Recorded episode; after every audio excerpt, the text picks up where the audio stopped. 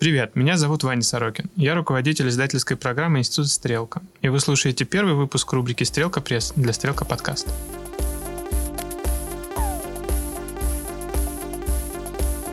Здесь наши друзья и гости читают отрывки из самых популярных книг о городе, которые издает институт. Открывает серию бестселлер «Изобретая будущее» – манифест популярных ультралевых интеллектуалов Ника Сырничка и Алекса Уильямса о дивном новом мире, где все получают безусловный базовый доход.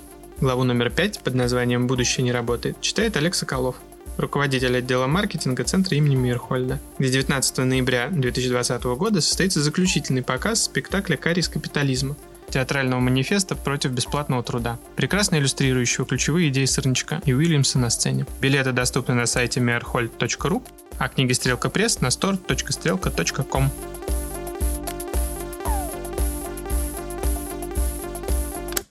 В этой главе мы предлагаем конъюнктурный анализ современного капитализма, рассмотренного через оптику труда. На базе этого анализа в следующей главе мы объясним, почему нужно стремиться к будущему без работы – что означает призыв отказаться от работы? Под работой мы подразумеваем наши рабочие места или оплачиваемый труд. Время и усилия, которые мы продаем кому-то в обмен на доход. Это время, которое принадлежит не нам, а нашим боссам, менеджерам и работодателям. Треть нашей взрослой жизни полностью подчинена им. Работу можно определить по контрасту с досугом, обычно связанным с выходными и каникулами.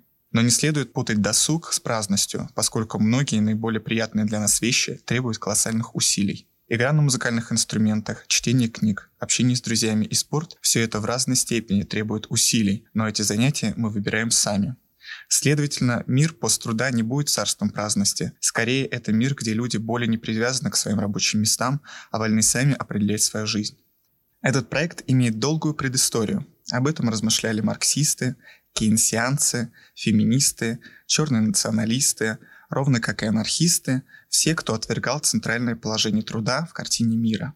Все они, каждый на свой лад, стремились освободить человечество от нудной работы, от зависимости от наемного труда, от подчинения своей жизни начальнику. Они боролись за путь к царству свободы, откуда можно было бы продолжить проект по освобождению человечества. Хотя основные цели этого проекта сформулированы давно, вектор развития капитализма в последнее время вновь придает им злободневность. Быстрая автоматизация, растущий избыток населения и усиление мер жесткой экономии – все это требует пересмысления понятия труда и подготовки к новому кризису капитализма. Точно так же, как Монпелерин предвосхитил кризис кейнсианства и подготовил решение по широкому спектру проблем, так и левое движение должно готовиться к предстоящему кризису труда и избытка населения. Хотя отзвуки кризиса 2008 года до сих пор слышны по всему миру, этот момент уже упущен. Мы видим, что капитализм восстановился и консолидировался в обновленной и обостренной форме. Левым нужно готовиться к следующему шансу.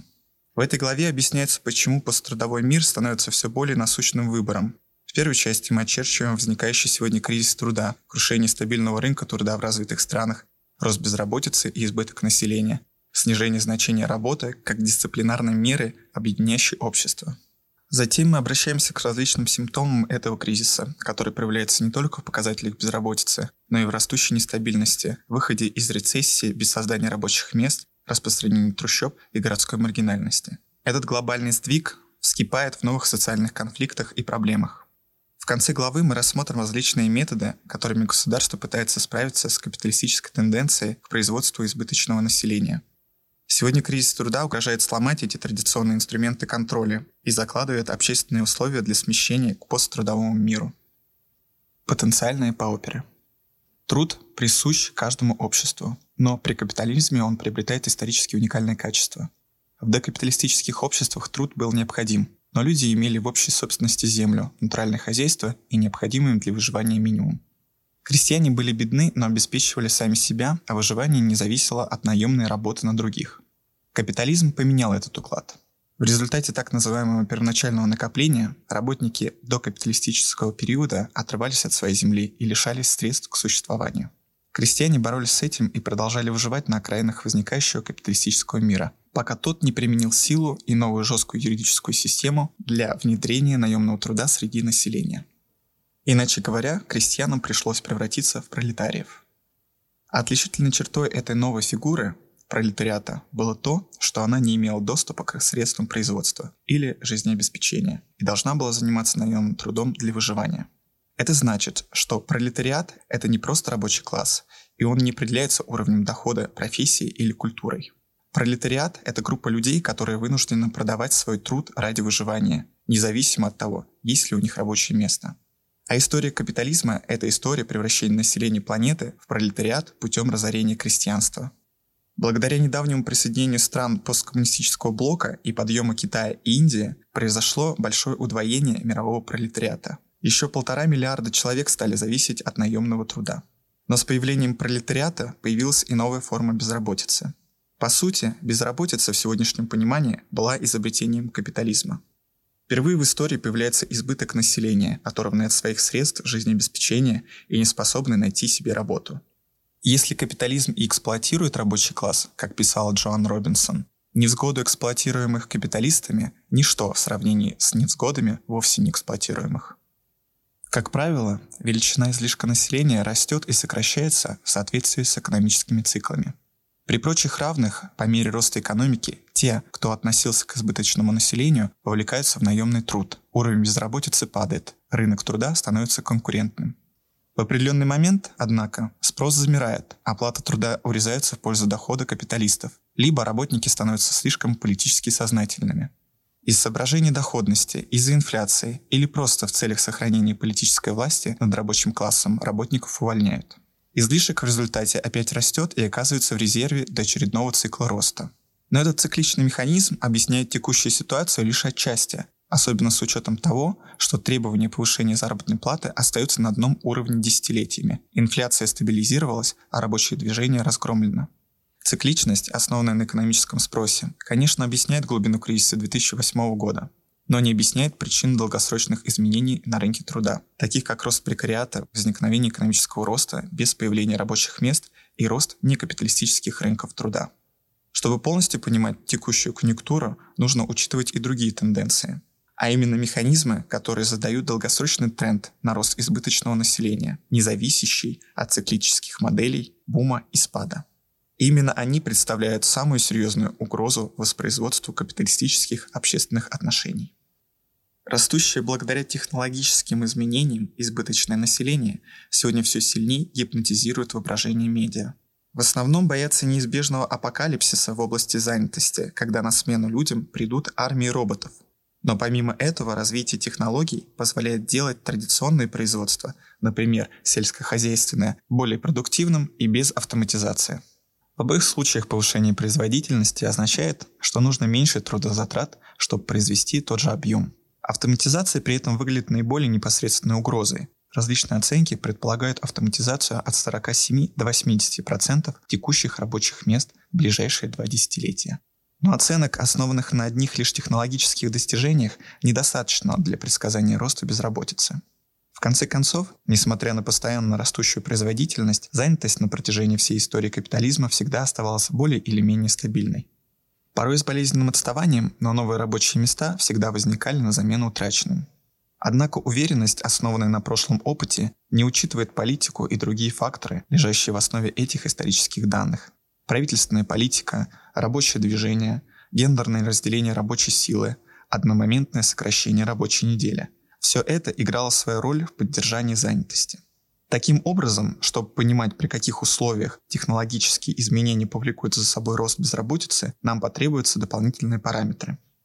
В первую очередь стоит отметить, что при росте производства цены падают, но безработица растет лишь при недостаточно быстром росте спроса, вызванном этими низкими ценами. Если дешевизна способствует росту продаж, компания может даже расширяться, а не сокращать работников. Аналогичный аргумент предполагает, что технологическое развитие часто создает новые виды промышленности, а это может привести к созданию новых рабочих мест. Например, с появлением персональных компьютеров возникло более 1500 новых профессий. Во всех этих случаях потребители покупают больше продуктов, потому что они стали дешевле или появились впервые, а работники остаются занятыми. Та же логика работает и в сфере обслуживания – к примеру, появление банкоматов привело к сокращению числа банковских сотрудников, занятых в каждом отделении. Но банки ответили на снижение расходов тем, что открыли больше отделений и расширили свое присутствие на рынке. В итоге число банковских сотрудников осталось неизменным, хотя сегодня это может измениться по мере того, как банки переносят свою деятельность в онлайн. Во всех этих случаях мы видим, что даже если из-за развития технологий некоторые рабочие места исчезают, рост спроса приводит к появлению новых. Часто возникает и другая ситуация. Технологии меняются с такой скоростью, что все большая часть населения не успевает осваивать новые навыки. В этом случае даже при создании нового спроса не хватает квалифицированных работников, которые могли бы занять новые рабочие места. Происходит сбой в предложении рабочей силы. Скорость развития и распространения технологий может превращать целые сегменты населения в отживший излишек. В третьей ситуации трудосберегающие технологии могут получить такое широкое применение, что распространятся на всю экономику и будут сдерживать общий спрос на рабочую силу. Тогда даже новые области промышленности будут требовать все меньше трудозатрат, поскольку эти новые технологии имеют широкий спектр применения. Если возникает какая-либо из вышеописанных ситуаций, технологические изменения могут привести к росту безработицы. Как мы увидим позднее, есть достаточное основание полагать, что многое из перечисленного действительно имеет место. Но если безработица, обусловленная развитием технологий, сегодня является самой заметной причиной роста избыточного населения, это далеко не единственная причина. Еще один механизм, который активно влияет на размер избыточного населения, уже упоминался. Это первоначальное накопление – это не просто история возникновения капитализма, но продолжающийся процесс, который включает в себя преобразование докапиталистической экономики натурального хозяйства в капиталистическую экономику. Бедное, но способное обеспечить себя крестьянство принудительно изгоняется с земли и вынуждено для выживания обращаться к наемному труду. Как уже было показано, с глобализацией этот процесс ускорился и привел к удвоению численности пролетариата. Приток деревенской рабочей силы, на которую мог рассчитывать Китай, начинает иссякать, но интеграция Африки и Южной Азии означает, что мировое предложение рабочей силы продолжает расти быстрыми темпами. В результате имеется колоссальный объем новой рабочей силы, которая зависит от появления столь же гигантского количества новых рабочих мест. Так что независимо от любых технологических изменений в капиталистическом производстве, избыточное население выросло благодаря этому новому притоку рабочей силы. Есть и третий механизм, вызывающий активное исключение определенной части населения из системы капиталистического наемного труда.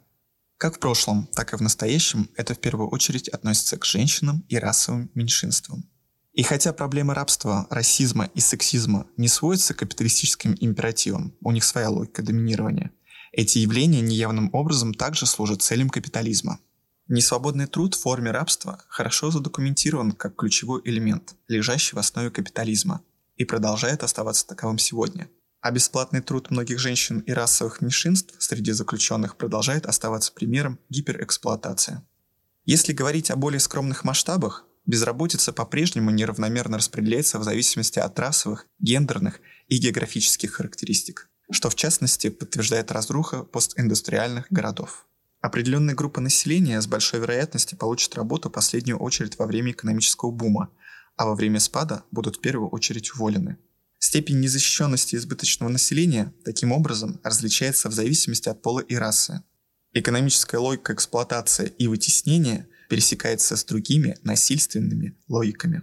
Однако во всех этих случаях избыточное население сосредотачивается внутри определенной группы в рамках существующих политических, юридических и социальных структур. Иначе говоря, сложности с поиском работы вызваны не технологическими изменениями или первоначальным накоплением. Но эти механизмы часто пересекаются. Некоторые люди с большей вероятностью страдают от развития технологий, а при вовлечении нового избыточного населения обычно работает расовый отбор. Эти механизмы, технологические изменения, первоначальное накопление и активное исключение работают на рост численности пролетариата за пределами официально занятого населения. Каков же сегодня состав этого избыточного населения? Упрощенно мы можем разделить его на четыре разных составляющих. Капиталистический сегмент, некапиталистический сегмент, скрытый сегмент и неактивный сегмент. С первым сегментом мы все хорошо знакомы. Безработные и частично безработные, находящиеся в рамках обычного капиталистического рынка труда. Члены этой группы имеют доступ к некоторому, хотя бы минимальному государственному соцобеспечению, активно ищут дополнительную или новую работу и, следовательно, оказывают давление на размер оплаты труда. Однако для большей части мира статус безработного является относительной роскошью. В отсутствии какой-либо системы социальной поддержки большинству людей приходится постоянно работать для выживания, и тем самым их вынуждает создавать параллельно капитализму новую экономику нейтрального хозяйства.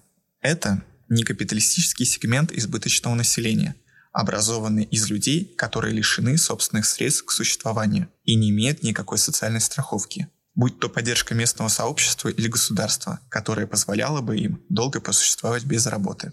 Их натуральное хозяйство производит товары для рынка, Например, небольшие безделушки, но оно не организовано как капиталистическое производство, поскольку не стремится к накоплению. Такие типы экономики получают все большее распространение в развивающемся мире. В любой стране в них занято от 30 до 80% трудоспособного населения.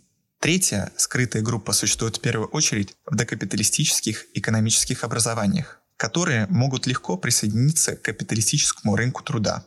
В нее входит слой протопролетариев, включая крестьян, а также безработные надомники и профессионалы на зарплате, находящиеся под угрозой возвращения в ряды пролетариата в результате деквалификации, например, научные и медицинские работники, юристы и преподаватели. Эта группа важна, потому что она создает дополнительный запас рабочей силы для капитализма, когда существующие рынки труда ограничены. Наконец, вдобавок ко всем прочим стратам, огромное число людей считаются экономически неактивными. Сюда входят немотивированные и неспособные к труду, а также учащиеся.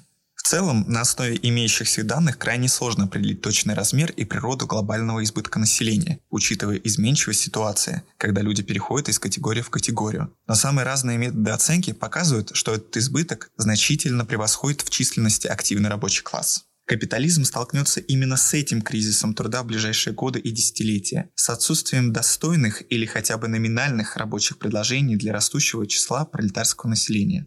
В предыдущем поколении сама проблема идентификации избыточного населения часто вызывала насмешку. Золотой век капитализма низкая безработица, стабильная работа, растущие зарплаты и уровень жизни не способствовали поддержке идеи, что капитализм производит человечество с избытком. В то время как большинство мыслителей левого толка обращались к экономическим проблемам роста капитализма, закрытая интеллектуальная традиция подчеркивала, напротив, проблему воспроизводства избыточного населения в обществе. Неудивительно, что часто именно те, кто находился вне функционирующего капиталистического уклада, могли разглядеть потенциал этого избыточного класса. Элдридж Кливер, находящийся в Алжире в 1970-е, проницательно отмечал, что когда работники теряют работу навсегда, будучи вытесненными модернизацией производства, они возвращаются к своему базовому пролетарскому состоянию, а реальным революционным элементом нашей эпохи является пролетариат. Пауль Матик, отвечая изнутри капиталистической зоны, подчеркивал это наиболее важное из всех капиталистических противоречий. Позднее теоретики обобществления сделали значительный вклад в анализ кризиса наемного труда. А Фредерик Джеймисон отмечал, что «Капитал» — это не книга о политике и даже не книга о труде, это книга о безработице. В самом деле, часто забывают утверждение Маркса о том, что вытеснение избыточного населения было частью абсолютного всеобщего закона капиталистического накопления – Неудивительно, что после кризиса 2008 года и продолжающегося застоя на рынке труда проблема избыточного населения встала вновь. Стремительное развитие технологий раздувает и без того большие цифры этого избытка. Сама общественная основа капитализма как экономической системы, отношения пролетариата и работодателя, посредником в которых служит наемный труд, начинает рушиться. Несчастье неэксплуатируемых. Как мы увидели, лишь небольшая часть мировой рабочей силы вовлечена в официальный наемный труд, а после кризиса 2008 года это число еще уменьшилось. Наиболее очевидные симптомы этого растущего избытка населения отразились в долгосрочных изменениях статистики безработицы. Непосредственно в послевоенную эпоху низкая безработица в 1-2% считалась достижимой целью для развитых экономик. В течение 1950-60-х в Великобритании и США безработица держалась в районе 2%, а в Германии даже опускалась ниже 1%. С тех пор в каждое следующее десятилетие приемлемый уровень безработицы становился все выше, а рост занятости замедлялся. Сегодня Федеральный резерв считает 5,5% оптимальным долгосрочным уровнем безработицы, а это вдвое больше послевоенного уровня. В США процент неработающих мужчин утроился с конца 1960-х. Вырос и процент женщин, хотя он начинался с гораздо более высоких показателей. Последние десятилетия доля занятых людей резко упала, а общий объем избыточного населения устойчиво рос. В мировом масштабе уровень безработицы продолжал расти после кризиса 2008 года как в абсолютном, так и в относительном выражении. Скорость появления рабочих мест в мире по-прежнему значительно ниже. В основном появляются места с неполной нагрузкой. Тренд обещает оставаться вялым. Между тем, уровень участия населения в рабочей силе снижается в мире десятилетиями, и его падение продолжится на протяжении еще нескольких десятилетий. Однако эта статистика только вершина айсберга. Кроме прямых, измеряемых последствий кризиса на рынке труда и возникновения избыточного населения, есть и косвенные. Одной из них, растущая прекаризация, стала классической иллюстрацией неолиберального рынка труда в развитых экономиках. От стабильных и хорошо оплачиваемых карьер предыдущих поколений сегодняшние рабочие места, как правило, отличаются меньшей регулярностью графика, низкими и стагнирующими ставками, все менее надежной защитой от увольнения, общей неустойчивостью. Этот тренд на прекаризацию имеет много причин, но одним из основных следствий избытка населения оказывается то, что оно дает капиталистам возможность оказывать дополнительное давление на счастливчиков, которым удалось найти работу. По мере роста избытка населения и ослабления рынка труда, все больше работников стремится занять все меньшее число рабочих мест, а власть переходит к работодателям. Например, угроза переноса фабрики в другое место возможна только в условиях глобального перенасыщения рынка рабочей силы. В результате работодатели становятся сильнее работников и качество работ падает. Вдобавок к уменьшению ее количества, измеряемого статистикой безработицы. Именно это мы наблюдаем в последние десятилетия. По всей Европе увеличилась интенсивность труда с точки зрения как скорости, так и требований. Переход к цепочкам поставок точно в срок повысил требования к качеству работы, в то время как новые технологии используются для слежки за трудящимися. В некоторых случаях за ними следят даже в нерабочее время. Сокращение рабочего времени говорит об упадке качества рабочих мест больше, чем сокращение числа рабочих мест. Это видно по небольшому, но растущему количеству вакансий с частичной занятостью, гибким графиком и внештатных вакансий за последние 30 лет. Относительно низкий уровень безработицы в Великобритании после кризиса 2008 года объясняется в основном большим количеством самозанятых людей, которые живут на пособие по бедности. В США более 6,5 миллионов человек вынуждены работать лишь часть рабочего дня, хотя готовы выйти на полную ставку. Такая установка на нерегулярную занятость включает много других нововведений, таких как использование краудсорсинга, временных кадровых агентств и почасового найма, а также сопровождается жесткими условиями труда и отсутствием компенсационных льгот.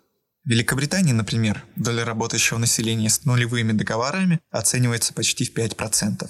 Избыточное население также оказывает понижающее воздействие на заработную плату. По существующим оценкам, каждый дополнительный процент в спаде рынка труда связан с 1,6% роста неравенства доходов. Стагнация реальных заработных плат и снижение доли дохода работника связаны с избыточным предложением рабочей силы. Большинство экономистов считают, что автоматизация и глобализация пролетариата – основные причины стагнации заработной платы в последние десятилетия. Все эти тенденции продолжились и после кризиса 2008 года. В странах Большой Двадцатки реальные заработки росли медленно, а в Великобритании и вовсе падали. Медленный рост зарплат приводит к тому, что прекаризация выражается еще и в тревоге по поводу высокого уровня потребительского долга и низкого уровня личных сбережений. В США, например, целых 34% работников, занятых полный рабочий день, живут от зарплаты до зарплаты, а в Великобритании 35% населения не смогли бы прожить на свои сбережения и месяца. В своей худшей форме прекаризация проявляет себя волной депрессии, тревожности и самоубийств, эксцессов, которые не измеряются традиционными экономическими параметрами. Считается, что одна пятая всех самоубийств в мире связана с безработицей, а после финансового кризиса эта ситуация еще ухудшилась. Вдобавок к прекаризации избыточное население и технологическая автоматизация позволяет понять и недавнее явление на рынке труда – восстановление экономики без появления рабочих мест. Когда после кризиса возвращается экономический рост, но рост числа рабочих мест остается вялым. Подобное восстановление стало типичным для экономики США, а после 1990-х годов периоды такого безработного оживления становятся все дольше. Текущий кризис не исключение – Полноценных рабочих мест пока на миллион меньше, чем до кризиса, а прогнозы говорят, что безработица в США останется выше до кризисных уровней вплоть до 2024 года. Это глобальное явление. Мировая экономика настолько медленно создает новые рабочие места, что их число будет оставаться ниже до кризисного уровня еще как минимум десятилетия.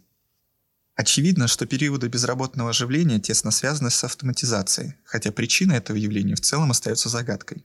Профессии, в которых происходит такое оживление, те, что последние десятилетия оказались под угрозой автоматизации.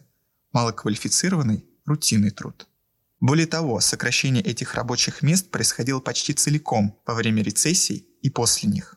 Другими словами, кризис наступает тогда, когда автоматизируемые рабочие места исчезают навсегда. Если автоматизация в предстоящее десятилетие ускорится, проблема станет еще острее поскольку капитал будет использовать кризис для окончательного упразднения этих рабочих мест. Медленное возвращение рабочих мест выражается в росте долгосрочной безработицы, когда целые группы людей оказываются выключенными из нормального рынка труда. После недавних экономических кризисов средняя продолжительность срока, в течение которого человек находится без работы, удвоилась и неизменно остается на высоком уровне. Эти растянутые периоды безработицы подразумевают наличие некоторой структурной проблемы. Проблемы, на адаптацию которой требуется больше времени. Например, когда приходится учиться абсолютно новым навыкам. Работнику, уволенному из розничной торговли, будет трудно сразу получить работу в растущем секторе, таком как программирование. К тому же, когда человек долгое время сидевший без работы наконец ее находит, он с большей вероятностью окажется на обочине рынка труда с низким окладом и будет нанят на более короткий срок. Иными словами, подъем экономики без появления рабочих мест обостряет проблемы прекаризации и все сильнее сегрегирует часть населения, делая ее частично безработной на постоянной основе. В конечном итоге безработица и ее угроза становятся нормой для рабочей силы. В некоторых городских районах отсутствие работы и исключение из нормального рынка труда давно стали элементами повседневного существования. В пригородах Парижа, в гетто США, на растущем пространстве нищих городских окраин целые сообщества оказываются экономически отрезанными от основных трендов экономики и переживают застой даже в периоды роста. Чаще всего эти сегрегированные области выделены и по расовому признаку, Ими сознательно пренебрегают и прямо отторгают их. И в итоге возникает сообщество со все более жестокими внутренними законами, слабыми социальными связями, неприемлемыми жилищными условиями и высокой безработицей. Исторические причины появления этих пространств хорошо известны. Расизм, рабство и активное исключение, вызванные политическими решениями, физическим насилием и белой миграцией. В Америке начала 20-го столетия механизация сельского хозяйства привела к тому, что черное деревенское население мигрировало и осело в городах. Однако найти работу было сложно, поскольку из расизма рабочие места в текстильной или иной промышленности были для таких мигрантов недоступны.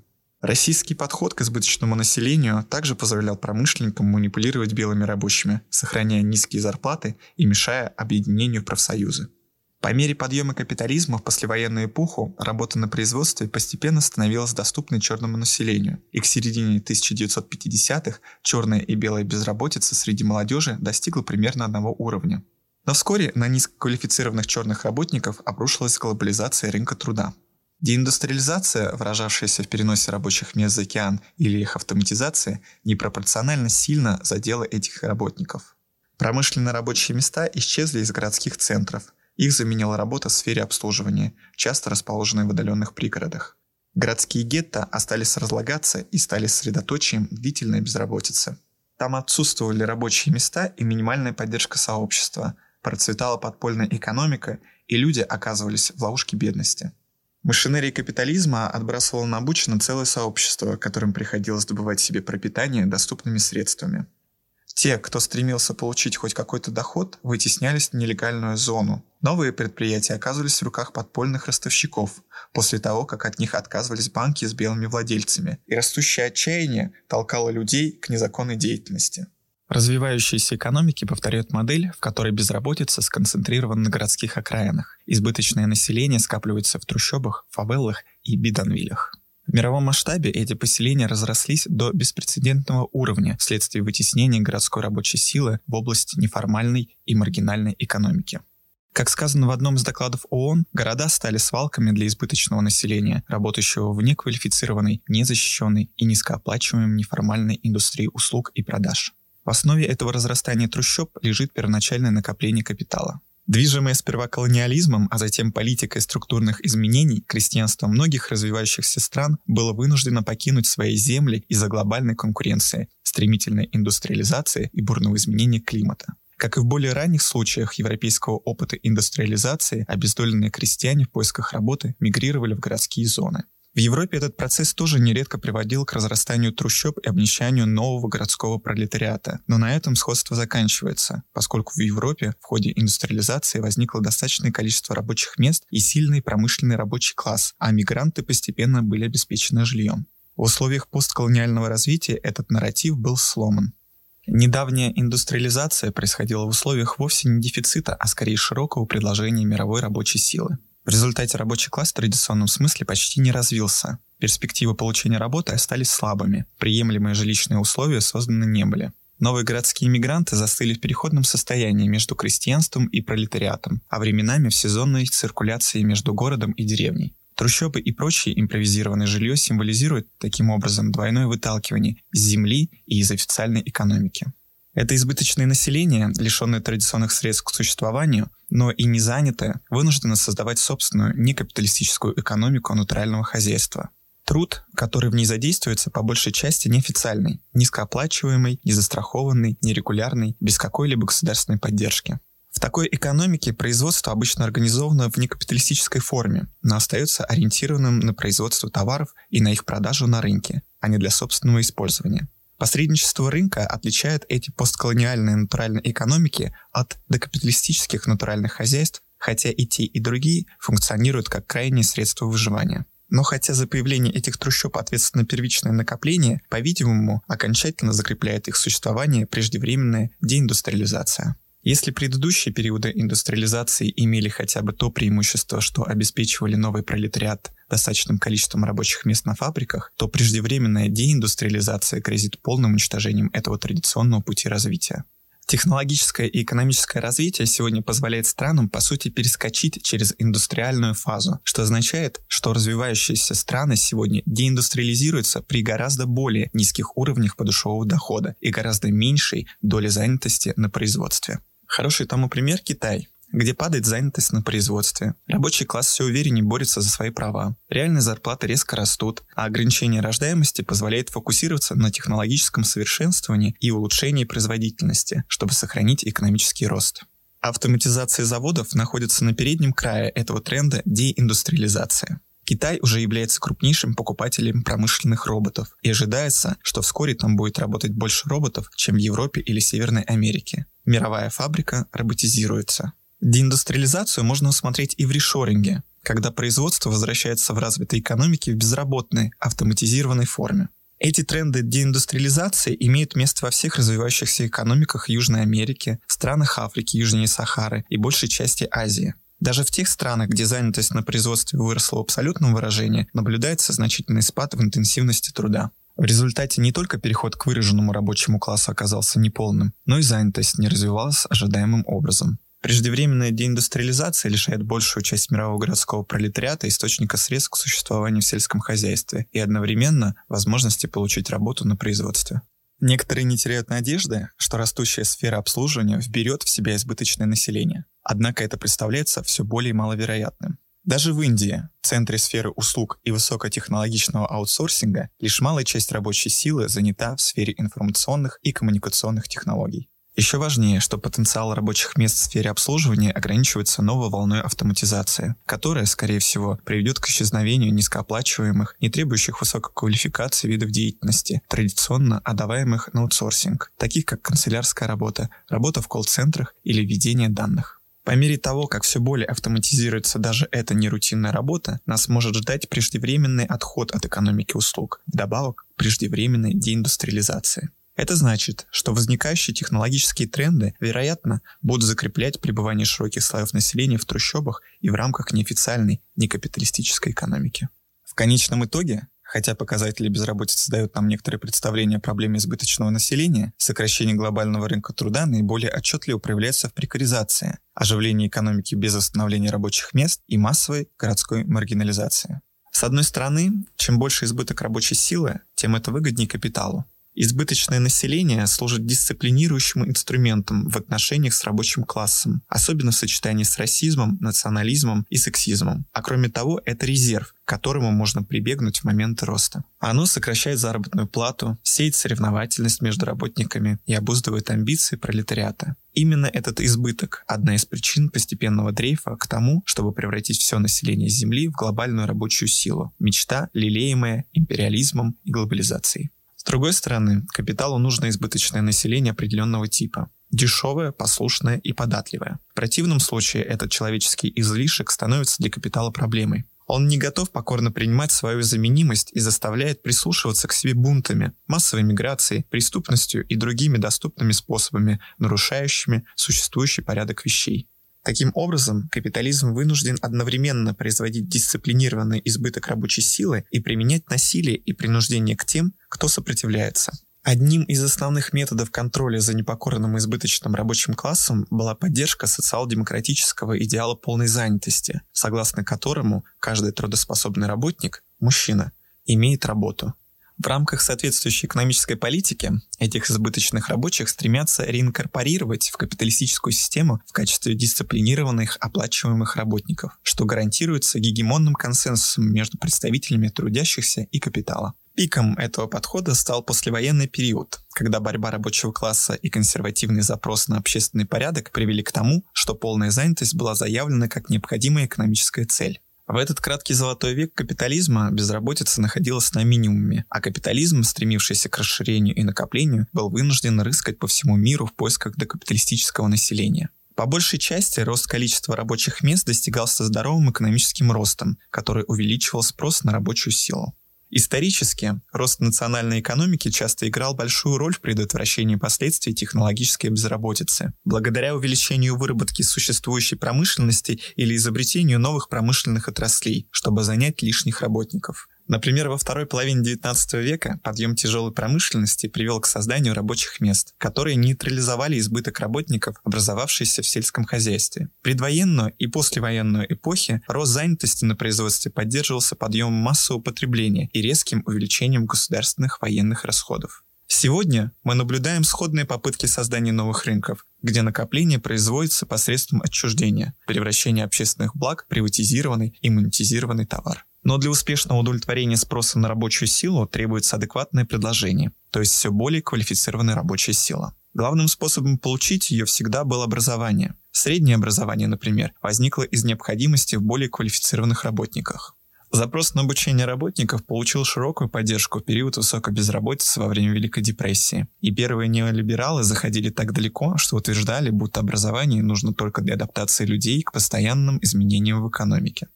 Сегодня точки роста на рынке труда скорее возникают в нерутинных профессиях, связанных с познанием и требующих высокой квалификации. Это значит, что любая попытка достичь полной занятости потребует от работников новых навыков. Запрос, который объясняет агрессивные усилия по сведению высшего образования к валеному производственному обучению. Окончательной общественной целью становится производство конкурентоспособных индивидуумов, постоянно самосовершенствующихся в стремлении остаться профпригодными. Требование, чтобы работники постоянно повышали квалификацию, а политики стремились к здоровому экономическому росту, есть обязательная составляющая перехода к полной занятости. Однако, пока на уровне идеологии призывы к увеличению числа рабочих мест не ослабевают, практическая целесообразность полной занятости в значительной мере отпала. Ситуация активных рынков труда послевоенную эпоху, порожденный ими сильный рабочий класс, становился для капитализма все большей проблемой. Стагфляционный кризис 70-х сыграл большую роль в пересмотре приоритетной роли занятости. Классовое давление и его следствия – забастовки, инфляция заработной платы, падающие прибыли стали основными факторами, лежавшими в основе решения центральных банков о повышении процентных ставок, принятого в надежде сократить совокупный спрос и увеличить безработицу. Так, главный экономический советник Тэтчер однажды признался, что борьба с инфляцией на самом деле была опосредованной борьбой с рабочим классом. Таким образом, жесткая денежная политика начала 80-х была направлена непосредственно на то, чтобы подорвать силу рабочего класса, увеличить безработицу до приемлемого для капитала уровня и положить конец мечте о полной занятости. Но даже если бы на полную занятость никто не покушался, она требует сильного экономического роста, а это условие представляется все менее вероятным для глобальной экономики. Последние годы мировой рост оставался значительно более низким, чем в докризисный период. По прогнозам экономистов самых разных политических взглядов, фундаментальные изменения в экономике приведут к тому, что рост постоянно зафиксируется на более низком уровне. Более того, компании, лидирующие в растущих секторах, такие как Facebook, Twitter и Instagram, попросту не создают рабочих мест в масштабах классических компаний вроде Ford и General Motors. На деле новые индустрии сегодня обеспечивают занятостью только половину процента рабочей силы в США. Не слишком вдохновляющее достижение на рынке труда. После устойчивого спада сегодня новый бизнес в среднем создает на 40% рабочих мест меньше, чем 20 лет назад. Старый социал-демократический план по стимулированию занятости в новых индустриях терпит крах низкой интенсивности труда во многих компаниях и захлебывающегося экономического роста. Можно, конечно, допустить, что при наличии правильного политического давления и нужных политических мер возвращение к полной занятости станет возможным. Но если мы вспомним, что в разгар социал-демократической эпохи женщины были исключены из рядов оплачиваемой рабочей силы, стоит задуматься, была ли вообще когда-либо возможна полная занятость. Если полная занятость остается исключительно идеологической мистификацией, то признание в рамках этой парадигмы труда как социальной нормы до сих пор распространяется на безработных. Преобразование социального обеспечения и рост политики workfare, стимуляция людей к работе как условию для получения льгот, коварный пример того, как это работает. Безработица, отражавшая изменение концепции полной занятости, долгое время управлялась исходя из различных идей. Первоначальный подход рассматривал безработицу как частное явление, то, что можно смягчить средствами вроде страхования. Однако массовая безработица Великой депрессии разрушила это представление, и безработицу стали считать структурной, сугубо мужской проблемой. Рабочее движение превратилось в движение за занятость, а правительство взяли на вооружение политику соцобеспечения и полной занятости отчасти в ответ на это. Сегодня многие трансформации, которые переживает социальное государство, можно понимать как попытку оживить дисциплинарную функцию безработицы. Бесплатный труд безработных в рамках политики стимуляции к работе способствует снижению зарплат и угрожает рабочим местам трудоустроенных. Цифры соискателей навязывают всем идею труда как нормы, а атаки на льготы по нетрудоспособности превращают даже тех, кто находится вне рабочих параметров, в армию резервных потенциальных работников. Безработный должен соответствовать все более длинному списку условий, чтобы получить хотя бы минимальные льготы. Повышать квалификацию, постоянно подавать заявки соискателя, выслушивать советы, даже работать бесплатно.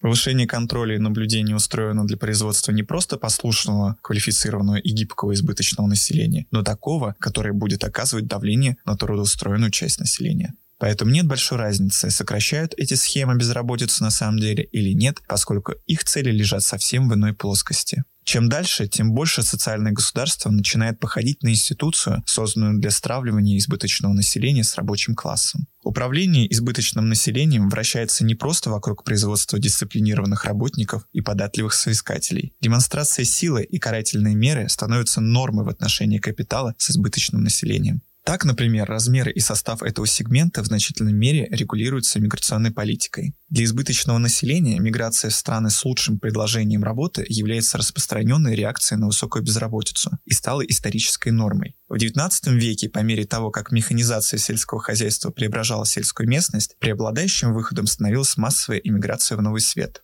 Сегодня, однако, опция миграции становится все более недоступной для развивающегося мира. И хотя в оправдании ужесточения контроля за миграцией всегда звучит множество разных доводов, основным часто становится именно сокращение потенциально неуправляемого потока рабочей силы. Сегодня мы наблюдаем милитаризацию границы США с Мексикой и возведение европейской крепости в ответ на ложный страх, что иностранцы отнимут у местных жителей рабочие места. Но отчаянное стремление мигрантов найти достойную работу столь сильно, что даже под угрозой смерти они все равно опускаются в опасное путешествие в другую страну. В итоге за последние 15 лет более 22 тысяч мигрантов погибли на пути в Европу, более 6 тысяч при пересечении границы между Мексикой и США, более полутора при попытке попасть в Австралию. Эти смертельные барьеры на миграционных путях являются сегодня основными механизмами для сегрегации и управления избытком мирового населения. Неотъемлемой частью такого обращения с мигрантами является расовая маркировка. Эти люди не просто другие, они относятся к другим расам. Будь то иностранные орды, угрожающие неприкосновенности европейских границ, или мигранты-работники швейной промышленности Таиланда, подвергающиеся гиперэксплуатации и унижениям, расовая иерархия составляет существенный элемент контроля за избыточным населением. Когда попытка кооптировать избыток населения в дисциплинированный запас рабочей силы заканчивается неудачей, государство всегда может прибегнуть к простым методам – исключить и подвергнуть жестокому обращению большие сегменты избыточного населения. Во всем мире власти все чаще прибегают к массовому лишению свободы, что показывает рост числа заключенных в абсолютном и относительном выражении. Более того, у этого процесса есть заметная расовая составляющая. Она выражается главным образом в массовом лишении свободы американского черного населения, но касается и мусульман большей части Европы, аборигенов в Канаде, а также задержаний и депортации иностранных мигрантов по всему миру. Система массового лишения свободы следует понимать шире, чем просто тюрьмы. К ним относится весь корпус законов, судов, политики, обычаев и правил, которые работают на подчинении группы людей. Массовое лишение свободы – это система социального контроля, которая направлена в первую очередь на избыточное население, а не на преступность. Например, рост безработицы на производстве во всем мире связан с ростом числа людей, занятых на работе в полиции. По мере роста резервной армии работников растет и государственный карательный аппарат. Аналогичным образом, разрастание центров временного содержания мигрантов является реакцией на спад экономики натуральных хозяйств и образование мобильного пролетариата. Те, кто не желает быть загнанным в трущобы, ищут лучшей доли где-то еще, но оказываются за решеткой или брошены погибать в Средиземном море. Вероятно, американская система – это самый яркий пример того, как взаимосвязано избыточное население и правоохранительные органы. Хорошо задокументированный всплеск массового лишения свободы за последние несколько десятилетий был не реакцией на растущий уровень преступности, а скорее ответом на распространение гетто безработных и правозащитных движений. Российская природа этой системы хорошо известна, но схема массового лишения свободы непонятна вне связи с классами и избыточным населением. Так, например, черное население среднего и высшего класса в основном не трогают, в то время как подавляющее большинство заключенных состоит из работающих и неработающих бедняков. Аналогичным образом расовая диспропорция среди заключенных уступает классовой диспропорции, а рост массового лишения свободы среди черного населения совпадает со снижением его занятости. Собственно говоря, расовая природа массового лишения свободы в Америке возникает исключительно из-за крайне непропорционально высокой доли черных заключенных, принадлежащих к низшим классам. Массовое лишение свободы стало таким образом методом управления и контроля за избыточным населением, исключенным из рынка труда и брошенным в бедности. Территориально сосредоточенные в городских гетто, эти группы стали легкой мишенью для государственного контроля. Разумеется, здесь выражена расовая составляющая, поскольку истоки гетто безработных в активном исключении черного населения США. Пенитенциарная система во многом закрепляет наследие рабства, Джима Кроу и гетто, заменяя многие их функции новой системой исключения. Но классовый анализ позволяет нам видеть отличия. Там, где предыдущие системы социального контроля эксплуатировали бесплатный труд и пытались сделать из черного населения дисциплинированных работников, современная пенитенциарная система в целом создана для изоляции избыточного населения и контроля над ним. С учетом последствий судимости, система наказаний вводит тройное отчуждение от культурного и образовательного капитала, от участия в политической жизни и от общественной помощи. Конечным итогом становится порочный круг, который начинается с лишения свободы. Городская беднота, оставшаяся без работы и шансов найти ее снова, бесконечно самовоспроизводится как аутсайдер капиталистического мира. Вместо того, чтобы попытаться изменить, обучить и реинтегрировать заключенных в капиталистическое общество, выстраиваются сложнейшие системы, чтобы держать их на расстоянии и препятствовать их возвращению к нормально оплачиваемой работе после выхода на свободу. В худшем случае эти люди просто оказываются выброшенными из нормального общества и становятся предметом произвольного насилия. Возникла система, которая производит и воспроизводит окончательное исключение из официальной экономики. Люди становятся расходным материалом и подвергаются самому жестокому полицейскому и государственному насилию, какое только возможно. Итак, мы имеем целый спектр механизмов, которые используются государством и капиталом для управления избыточным населением, от дисциплинирующей интеграции до силового исключения. Кризис труда – как мы увидели, существует растущий сегмент населения, который не занят официальным оплачиваемым трудом и выживает с помощью минимального соцобеспечения, неофициального натурального хозяйства или незаконными способами. Любой из этих вариантов означает бедность, нестабильность и незащищенность. Все чаще рабочих мест просто не хватает на всех. По мере разрушения главенствующего порядка, основанного на достойной и стабильной работе, социальный контроль, вероятно, будет склоняться ко все более репрессивным мерам, таким как ужесточение системы принуждения к труду, нагнетание антагонизма по поводу иммиграции, усиление контроля за передвижением населения и массовое лишение свободы тех, кто сопротивляется маргинализации. Именно такой кризис труда ждет неолиберализм и избыточное население, который составляет основную часть мировой рабочей силы. Учитывая вероятность широкомасштабной автоматизации труда, в ближайшие годы мы, скорее всего, увидим следующие тренды. Первый. Прекаризация рабочего класса развитых экономик будет интенсифицироваться из-за того, что рабочая сила пополнится избыточным населением, благодаря как глобализации, так и автоматизации. Второй. Восстановление экономики без рабочих мест будет углубляться и растягиваться, в первую очередь нанося ущерб тем, чьи профессии могут подвергнуться автоматизации. Третий. Население трущоб будет расти благодаря автоматизации неквалифицированного труда в сфере услуг, а его положение будет усугубляться преждевременной деиндустриализацией. Четвертый. Городское маргинальное население развитых стран будет увеличиваться по мере того, как будет автоматизироваться неквалифицированная низкооплачиваемая работа. Пятый. Превращение высшего образования в производственную подготовку будет ускорено в отчаянных попытках увеличить предложение высококвалифицированной рабочей силы. Шестой. Экономический рост останется медленным, что сделает маловероятным появление новых рабочих мест на замену ликвидируемых. Седьмой. Изменения в системе принуждения к труду, контроля за миграцией и массового лишения свободы будут становиться глубже по мере того, как безработные будут подвергаться все более репрессивным мерам и вытесняться в экономику выживания. Разумеется, ни один из этих итогов не является неизбежным. Но анализ основан на текущих тенденциях капитализма и на проблемах, которые с большой вероятностью возникнут в результате роста избыточного населения. Эти тренды предсказывают кризис труда, а также кризис любого общества, построенного на институте оплачиваемого труда. При капитализме работа является центральным элементом нашей общественной жизни и самоощущения, равно как и единственным источником дохода для большинства людей. Следующие два десятилетия заключают в себе будущее, в котором мировая экономика теряет способность генерировать достаточное количество рабочих мест, не говоря уже о хороших рабочих местах. Но наша жизнь все еще зависит от работы. Политические партии и профсоюзы как будто не замечают этого кризиса и борются с его симптомами, в то время как автоматизация грозит выбросить за борт все больше и больше работников. Перед лицом этих проблем политический проект левого движения 21 столетия должен заключаться в построении такой экономики, в которой выживание людей больше не зависит от наемного труда.